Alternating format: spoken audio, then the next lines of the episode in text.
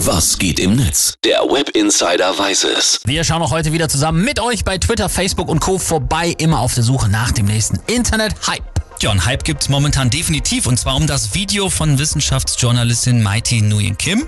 Die studiert, äh, die studierte Chemikerin spricht sich äh, in ihrem neuesten YouTube-Video übrigens für die Impfpflicht aus. Was, wenn all die Aufklärung, die Anreize, die niederschwelligen Angebote 2G und das alles nicht ausreichen, um die Impflücke zu schließen? Kann man dann eine Impfpflicht noch ausschließen? Nein! Hui, mehr Stich ins Wespennest geht ja aktuell eigentlich gar nicht. Ja, würde ich auch sagen.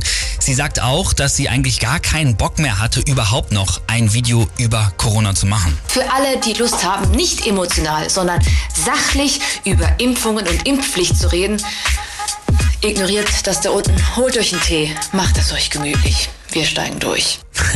das Video ist viral gegangen, nehme ich mal an. Ja, total. Also mit dem das da unten ignorieren, meint sie natürlich auch eben die Kon Kommentarspalte, wo ja. sich jetzt die Leute richtig beefen. Schon über 1,3 Millionen View äh, Views hat das Video und der Erfolg liegt vor allem, glaube ich, in den guten Vergleichen, die sie immer wieder in ihrem Video nennt. Wer daraus aber schließt, Impfungen würden nichts bringen, müsste konsequenterweise dann auch sagen, Torwarte nützt nichts, denn bei 99 Prozent der Tore war ein Torwart da.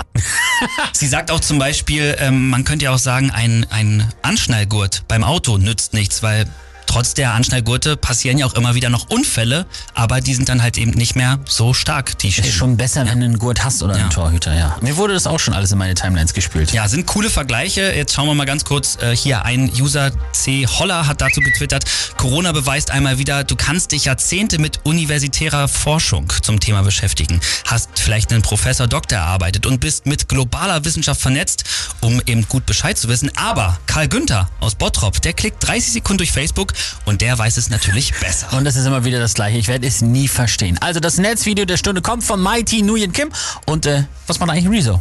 Der hat sich tatsächlich mit Corona angesteckt. ja. ja. Und berichtet darüber auf seinem Kanal, aber das ein anderes Mal.